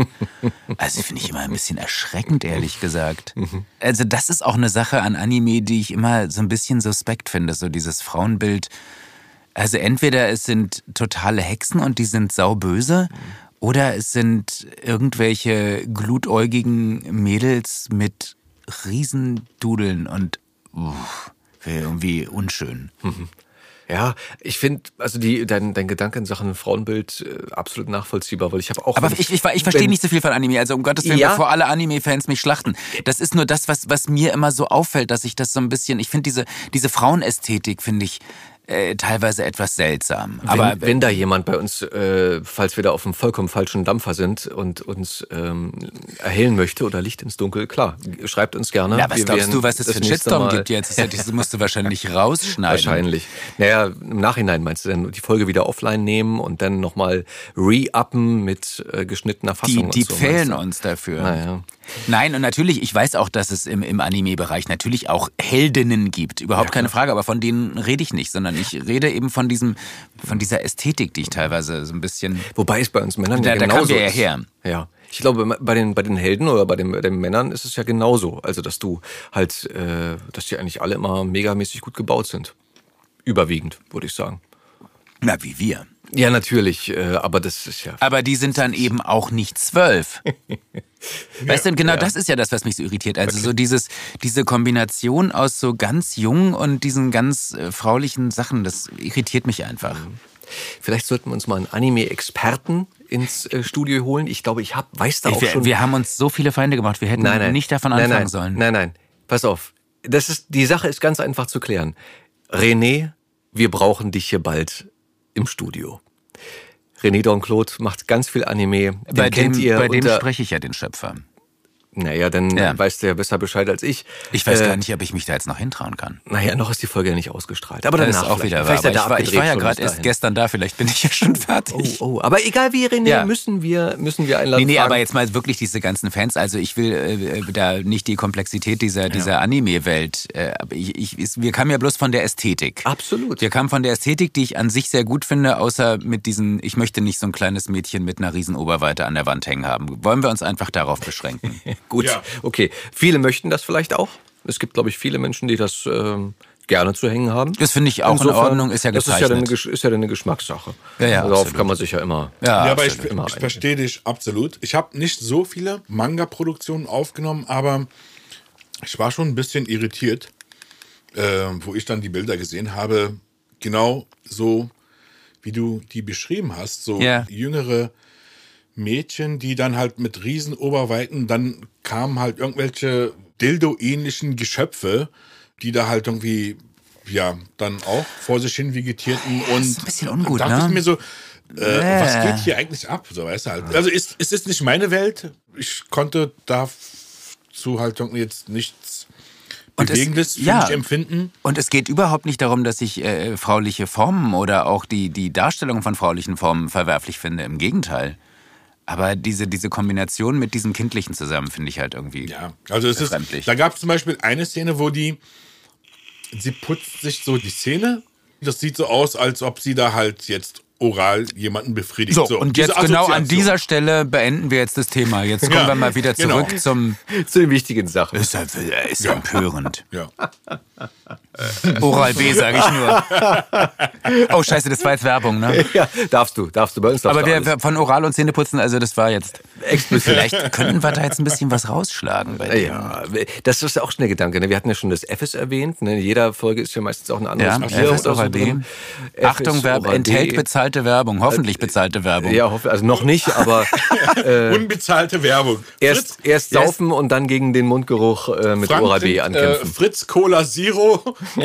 Also unbezahlte Werbung ist ja das Blödeste überhaupt. Okay, aber ohne, das raus. stimmt eigentlich. Aber ohne Quatsch mal. Fritz, Fritz Cola, die wären eigentlich mal ein ganz cooler Sponsor, ne? Du, ich habe nichts dagegen. Wenn sie sich freiwillig dafür bewegt fühlen. Ist das nicht eine Berliner Marke? Nein, Hamburger. Hamburger. Hm, glaube ich. Also umso besser. ohne, aber ja, nicht, dass ich jetzt was Falsches sage. Ich glaube, Nee, das ist doch, du hast Hamburg. recht. Ich glaube auch. Ja, Ja, ich glaube, das ist eine stimmt. Hamburger Firma. Ja. Naja, ist auf jeden Fall ganz lecker und hat auch gute Umdrehungen, glaube ich, drin. Ne? Ich, finde auch diese Cola FSK richtig 16 oder so. Gut. So, enthält bezahlte Werbung. Okay, wo waren wir stehen geblieben? Wir waren beim Auto. Vor unserem, beim Auto. Komm weg vom Auto. Warte mal, Ich meine, da, da muss man ja mal sagen, da sind äh, Oskar und ich natürlich Ja. hier Ja. absolut so haben wir uns, so haben wir uns ja kennengelernt. Ich habe dich ja, ich glaube, ich habe dich ja wahrgenommen. Das erste Mal eigentlich muss ich ehrlich sagen, ich bin ja immer so ein Tür auf und, und Hallo, erstmal quatschen und erstmal gucken und dann im Nachhinein ähm, erfahre ich da meistens erst, mit wem ich gesprochen habe oder so. Wurde dann einem erklärt, kanntest, hatte ich neulich mit, mit ähm, Thomas Kretschmer, glaube ich, den ich auf der Straße vom Auto, da saß ein Kollege neben mir und ich sehe auf der Straße Ja. neben mir ein tolles Auto und mach die Scheibe runter und ich sage, hey, schöner Wagen, was hat denn der und so und dachte, du, ich weiß nicht genau so. Was? Ich habe den ges- gestellt bekommen, den Wagen Ach so, und okay. so. Ach so, alles klar, ja, umso besser für dich, ja, cool, ja, schönen Tag noch und so weiter. Und dann Scheibe hoch, und dann ging es weiter, ihr kanntet euch? Ich sag, wieso? Nee, das war doch Thomas Kretschmer. Ich sag, nee, ach so, der Schauspieler von hier, King Kong und alles so. Ich sag, jetzt wo du sagst, ja, stimmt, in Glorious Bastards und so. Ja, genau der. Keine Ahnung, wusste ich, ist mir in dem Moment nicht aufgefallen. Nächstes Gespräch an der Tankstelle. Meine Freundin hat mich fast gelüncht. Auch so ein Typ mit so, mit so einem geilen Mercedes und den halt angequatscht und ähm, ist auch schöner Wagen und wo geht's hin? Ja, hier Leipzig Talkshow und so. Ich sag, ah, cool. Das heißt, du bist so Fußball oder was? Und so. Nee, nee, nee, nee, ich bin Musiker. Ich so, ah, cool. Wie, wie heißt du? Äh, Vincent. Äh, weiter? Ja, Vincent Weiß. Ich sag, okay, alles klar. Sorry, sei mir nicht böse. Ich bin nicht so in der Szene drin. Ich sag, alles gut, gar kein Ding. Ich sag, wahrscheinlich komme ich jetzt nach Hause und dann sagt meine Freundin, ja, hier, kennst du nicht. Ja, genauso war es halt auch. Aber auch, äh, liebe Grüße an Vincent Weiß, ein super cooler, auf dem Boden gebliebener Typ, mit Ja, dem man geil. sich einfach mal entspannt über Autos unterhalten Ich glaube, es gibt Leute, die sind richtig beleidigt, wenn du sie nicht erkennst. Ja, aber ja, ist mir bis jetzt noch nicht passiert, glaube ich. Ist mir nicht passiert. Aber so, weißt du, und Ja. so, glaube ich, um den Bogen wieder zu schließen, haben wir uns auch damals kennengelernt, weil dein Auto einfach mir so ins, wie soll ich sagen, in die Augen gestochen ist. Und, Das kleine Grüne? Das kleine Grüne, genau. Das, Ja. das kleine grüne Auto war, war beziehungsweise ist so ein schönes Fahrzeug, ähm, dass wir darüber, glaube ich, das erste Mal ins Gespräch gekommen sind.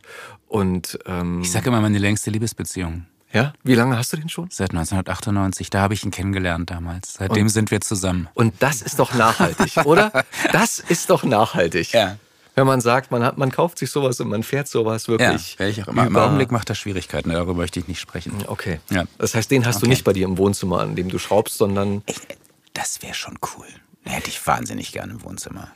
Ist das auch dein Traum? Ich habe immer gesagt, das wäre mein Traum. Eine, zum einen, pass auf, Ja. ein, ein, rauf in die, Du auf die auch. Rampe, Ja, rein ins Haus, auf eine Drehscheibe, die sich dann halt dreht, ja, dass man halt auch gleich wieder so rausfahren kann Ja. äh, nach vorne und aber auch an den Seiten Abläufe hat, sodass man das Auto halt drinnen in Ruhe waschen kann. Oh, oder halt dran schrauben schon weiter kann. gedacht als ich. Also ich habe schon so gedacht, so, so ein Haus mit einer schönen Werkstatt, so auch so fürs Motorrad, weißt du, mit, Ja. so, einer, mit so einer kleinen Bühne, wo man so ein Moped so drauf, in, in die richtige Höhe. Mhm. Ein schönes, es müsste dann ein Ledersofa sein. Ich stehe sonst nicht auf Ledersofas, aber in so einer Werkstatt müsste ein Ledersofa, ein Getränkekühlschrank. Ja. Und dann da sitzen Was ist drin auf in dem dem Getränkekühlschrank für dich? Äh, naja, da ist auf jeden Fall so Cola Zero drin. Ja. Und äh, es wäre dann auch ein bisschen Bier drin. Äh, okay. Bayerisch, bayerisches Bier. Alles klar. Augustiner. Okay, okay. Ja. Gut, ja. Ja. Und, und genau, und dann da so sitzen, eine vernünftige Anlage bräuchte man natürlich auch noch. Natürlich. Und dann da sitzen und gucken und überlegen, ah, wie könnte ich das lösen oder wie habe ich das gelöst? So das. Mhm. Das würde mir, würde mir total gefallen. Das heißt, du schraubst aber auch gerne selber. Naja, also ich bin ja ein Dilettant, also ich habe das ja, hab ja nichts gelernt. Also ich, Hast es in die Wiege gelegt bekommen. Ja, vielleicht so ein bisschen. Also auf jeden Fall verändere ich Dinge an Fahrzeugen gerne. Ich kann nichts so lassen, wie es ist. Okay, Es ist nicht serienmäßig. okay. Ich muss immer irgendwas machen, erst dann ist es meins.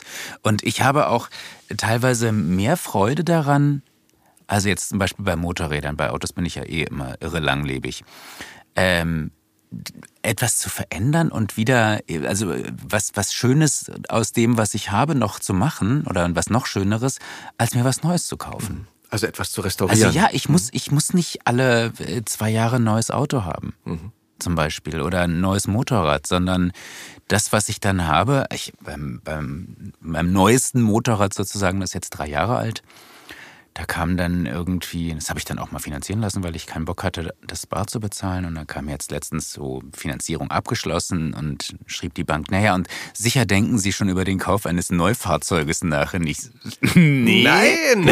Ich habe ein anderes Moped, das habe ich jetzt seit 13 Jahren. Da baue ich ständig dran rum. Das wird immer geiler. Ich denke nicht nach drei Jahren über den Neukauf eines Fahrzeuges nach. Nee, danke der Nachfrage, aber nein. Das heißt, du fährst äh, offensichtlich sowohl Auto als auch Motorrad. Hast du mal beim Motorrad schlimmere Stürze oder Unfälle gehabt? Oder bist du bisher Haben immer... wir Holz hier irgendwo? ähm, Das ist scheiße, oder? Ich glaube, du nimmst doch nimm das Pult- einfach das oh, Pult das Pult, das Ja. Ich habe es geschafft. Ich fahre seit, also wenn man jetzt meine Zeit als mit 16 angefangen mit 1, Klasse 1b hieß das damals noch, liebe Kinder, Geschichten aus dem alten Berlin, 1981 gemacht. Also letztendlich, letztes Jahr war ich 40 Jahre ohne zu stürzen unterwegs. Unfallfrei kann ich nicht sagen. Einmal ist mir einer beim Stoppschild hinten reingesemmelt. Einmal war ich auch selber mitschuld. Da habe ich, wollte ich an einem Stau vorbei und dem einen Autofahrer hat es zu lange gedauert. Der ist dann ausgeschert aus dem Stau, so kurz vor mir, dass ich einfach so von dem so abge, so wie so eine Billardkugel. Der war ja noch nicht weit draußen, dann hätte ich ja bremsen können. Der hat ja gerade, als ich direkt neben ihm war, meinte er, er müsste jetzt raus. Hat dich umgelenkt, sozusagen. Er hat mich umgelenkt, Ja. genau. Was aber auch kein Problem war, denn Gegenverkehr kam nicht. Sonst wäre ich nicht vorbeigefahren und er nicht rausgefahren. Also so, das waren meine einzigen beiden Unfälle, die ich hatte. Beide Mal bin ich drauf geblieben. Und ja, ich bin auch viel mit dem Moped unterwegs. Also an Gelegenheit mangelt es nicht. Ich habe einfach auch immer viel Glück gehabt und ich, ich übertreibe es nicht. Ja, ist auch so ein kleiner Schlüssel zum Erfolg vielleicht immer noch mal. Ja, aber es ist natürlich auch viel Glück dabei, muss man auch sagen. Es gab natürlich Situationen. Ohne Ende. Naja, ohne Ende nicht, aber natürlich gibt es immer welche. Man hat ja manchmal auch einfach Glück. Ich hatte zum Beispiel gestern Glück. Da bin ich nach Hause gekommen und bin in die Tiefgarage gefahren und ich muss immer recht lange, bin mit dem Auto gekommen. Und man muss immer recht lange vor diesem elektrischen Tor warten, weil es irgendwie mit der Geschwindigkeit des Kontinentaldrifts sich öffnet. Also denkst du mal, kannst eine große Inspektion machen in der Zeit, bis das Ding offen ist. Na gut, ich also reingefahren, runter und irgendwie den Hund rausgeholt und Dings und bin rausgelaufen aus der Ausfahrt. Und da lag direkt in der Auffahrt ein nicht ganz kleiner Ast, der vom Baum abgebrochen ist. Genau da an der Stelle runtergefallen ist. Also eine Minute früher und ich hätte ihn auf dem Auto gehabt, eine Minute später und ich hätte ihn auf dem Kopf gehabt oder auf dem Hund. Da hätte ich richtig Suppe gehabt. Das glaube ich. Und das ist ganz lustig. Und ich behaupte ja immer, ja, ich bin überhaupt kein spiritueller Mensch und so. Und ich bin auch tatsächlich überhaupt kein bisschen religiös und auch äh, kein bisschen esoterisch angehaucht. Also ich würde mich als nicht spirituellen Menschen bezeichnen. Aber ich bedanke mich immer bei meinen Schutzengeln. Das ist völlig bescheuert, ja? Du, äh, jeden Tag, was sagte ein Kollege neulich mal, jeden Tag zwei Minuten Demut können Ja, aber es schaden. ist, so, es ist so wie die Leute, die sagen, nee, nee, ich bin nicht abergläubisch, das bringt Unglück, weißt du, so. so also ich sage es, ich bin nicht spirituell, aber ich bedanke mich laut bei meinen, bei meinen Schutzengeln, Ja. wenn es Gelegenheit dazu gibt, sage ey, danke, super gemacht, Bombe. Aber manchmal ist Schöne es so. Arbeit. Manchmal ist es so. Ich meine, ich bin auch nicht religiös und wie du sagst, halt irgendwie auch nicht so esoterisch äh, unterwegs. Aber es geschehen dann halt irgendwie so Momente, wo du dann sagst, ein Glück. Ja. aber ich fühle mich dann, ich fühle mich dann verpflichtet, mich bei denen zu bedanken für ihre hervorragende Arbeit. Und da denke ich, was ist denn bei mir im Kopf nicht in Ordnung, weißt du? Also so äh, nicht an Gott glauben, aber an Schutzengel. Was? Das, Alter, das, das ist Universum meint es gut mit dir. Ja, es muss ja irgendwie funktionieren offensichtlich. Also ich habe jetzt zum Also- Beispiel auch keine Angst zu sagen, dass ich nicht an Gott glaube, weil ich weil ich es einfach nicht tue. Ich, ich urteile da nicht. Also ich finde, wenn jemand im Glauben Trost oder äh, eine Führung für sein Leben findet, dann ist das toll. Oder auch äh, eine moralische, ja, moralische Unterstützung. Instanz. So, das ist doch äh, ganz, ganz toll. Wunderbar. Also für mich funktioniert das nicht, aber komischerweise da bei den Schutzengeln, da, da hakt es dann aus bei mir. Gut. Naja, aber wie gesagt, es scheint ja offensichtlich zu funktionieren. Und Ja. dir geht's damit gut. Und es funktioniert, also es passiert halt. Und toi, toi, toi. über 40 Jahre nicht gestürzt, genau. Ja. Okay. Danke nochmal an der Stelle. Das kann, an den Schutzengel, genau. äh, das kann ja, weiß Gott nicht, äh, da sind wir wieder beim, beim Glauben, nicht jeder von sich behaupten, der äh, gerade auch in Berlin Motorrad fährt oder in Großstädten Motorrad Nee, unterwegs natürlich ist. nicht, aber also, wenn ich manche Leute auch sehe, wie die fahren, da, aber gut, das hast du ja auch sowohl im Auto als auch auf dem Motorrad. Also. naja, bloß auf, auf dem Motorrad muss man einfach, muss man einfach nochmal defensiver sein. Für ja sich nichts. selber, ja. Natürlich, klar. Nee, Motorrad wäre nichts für mich. Also da hätte ich zu viel Angst um meine Gesundheit. Ach, Ja. nein. Ist geil. Nein, weil ich, ich, äh, äh, nein, ich erwische mich immer wieder so, weißt du, halt in Situationen, wo ich dann sage, ach komm, drück noch mal auf Gas. Ehrlich, weißt du so. bist, ja, du bist das. Ja. Was glaubst du, weshalb du heute auf der Autobahn warten musstest? Ja, genau. Ich bin noch schnell vor dir ins Studio gehetzt.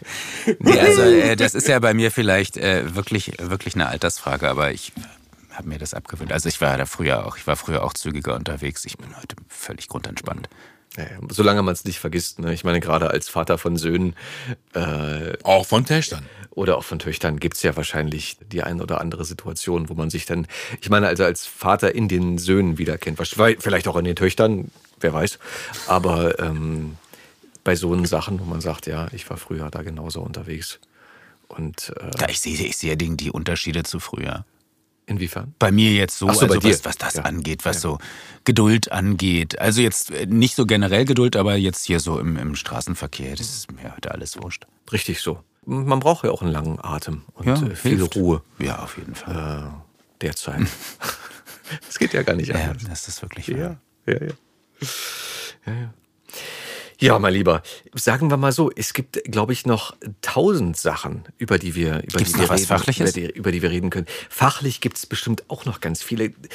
Ich meine, guck mal, allein wenn ich jetzt an Sense 8 denke, da hast du ja auch mitgesprochen. Ja, stimmt. Äh, und zwar eine wichtige Figur. Ja, ja. Und, äh, und ich glaube auch eine Serie, die eine große, große Fangemeinde hat. Die die abgefahren. Die Ich hab die abgefahren auch war, gesehen, die, die war die, was, die was Neues probiert Ja, hat, ja.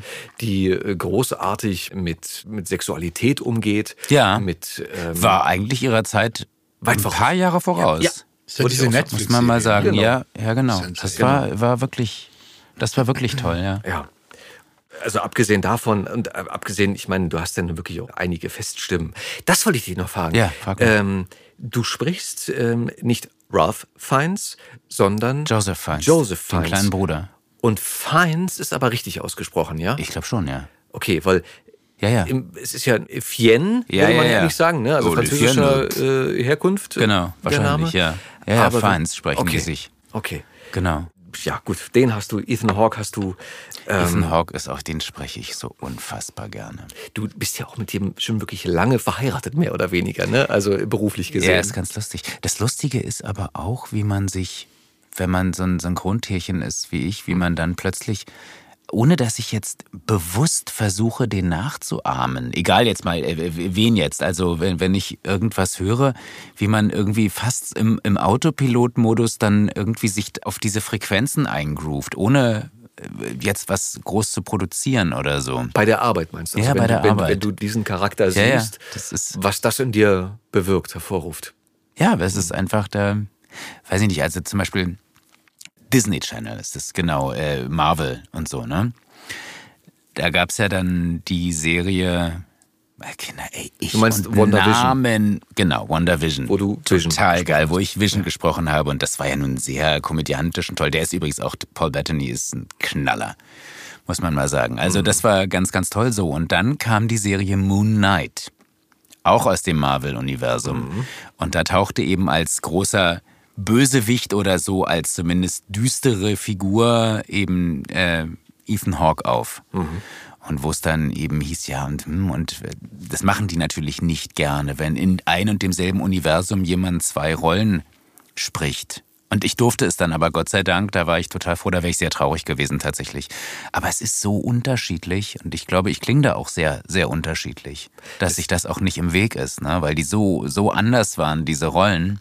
Das kriegen, glaube ich, auch viele Fans erstmal gar nicht mit. Nein, das ist ja, weißt du, und das ist genau der Punkt. Die sollen es ja nicht mitkriegen. Wir haben unseren Job dann gut gemacht, wenn niemand merkt, dass wir da waren und dass es uns gibt. Und das ist das Komische an diesem Job, aber das ist letztendlich das große Ziel. Ja, natürlich. Also für mich ist das größte Lob, wenn jemand sagt, Mensch, du, ey, ich habe dich da neulich gehört und so und so. Ich habe dich überhaupt nicht erkannt. Das ist der Punkt, wo ich sage, ja geil. Dann habe ich es gut gemacht. Ja. Da ist Weißt dann halt du, und- die Illusion gelungen, ne? Ja, und ich meine, wenn, wenn es jetzt so ist, mich würde jeder nach den ersten zwei Wörtern erkennen, dann würde irgendwas schieflaufen. Das heißt ja, ich würde immer gleich klingen. Weißt du, also insofern, und das ist halt das Tolle an dem Beruf. Man kann so viele verschiedene Sachen bedienen. Was ich ja vorhin auch schon mal gesagt habe. Und wie gesagt, wenn mich jemand nicht erkennt, ist das Allerbeste. Frank, äh, ich, dem kann ich nichts hinzufügen. Und trotzdem ich noch so viele Fragen hätte und noch so viele Themen, finde ich, Wäre es wie eine Acht-Stunden-Folge Das- jetzt schon haben. dass nein, dass das, was du gerade gesagt hast, so schön formuliert hast, ein so grandioses Schlusswort ist, ähm, mit dem ich unsere Hörer und Hörerinnen eigentlich gerne entlassen würde. Das machst du. Frank, Dankeschön, dass Ich danke euch. Es war mir eine große Freude. Ich habe echt viel Spaß gehabt. Sehr, Und- sehr geil. Vielleicht führen wir ja unser Gespräch auch nochmal fort. Ach, das würde gehen? Wenn du dazu Lust Dann hast. verzetteln wir uns bestimmt wieder irgendwie mit. Ja, dann mit, dürfen wir uns ja verzetteln. Ach so, heute hätten wir gar nicht. Fuck. was haben wir, was haben wir geredet über, über, über Tempolimits, über Manga und Dings und Bums und haben eigentlich die wichtigen Sachen, lassen wir das. Harry Potter wolltest du ja nicht erzählen. Da gab's ja nichts zu erzählen. Ich bin einfach, ich, die haben mich einfach geholt dafür, weil sie meine Arbeit mögen. Da gab's kein Geheimnis. Schön. Nein, alles gut. Ähm, nee, danke dir, dass du uns Ja, ich danke euch. Es war, vielen, vielen Dank für die Einladung. Es war mir ein großes Vergnügen. Die Zeit verging wie im Flug. Dicker Drücker, Frank, auf Wiedersehen. Ganz dicker Drücker zurück. Macht's gut. Ciao, tschüss, Jungs. hast. Auf Wiederhören. Das war die Stimme dahinter. Die Stimme dahinter. Moderiert von Fabian Oskar Wien. Produziert von Effendi Audio Solutions.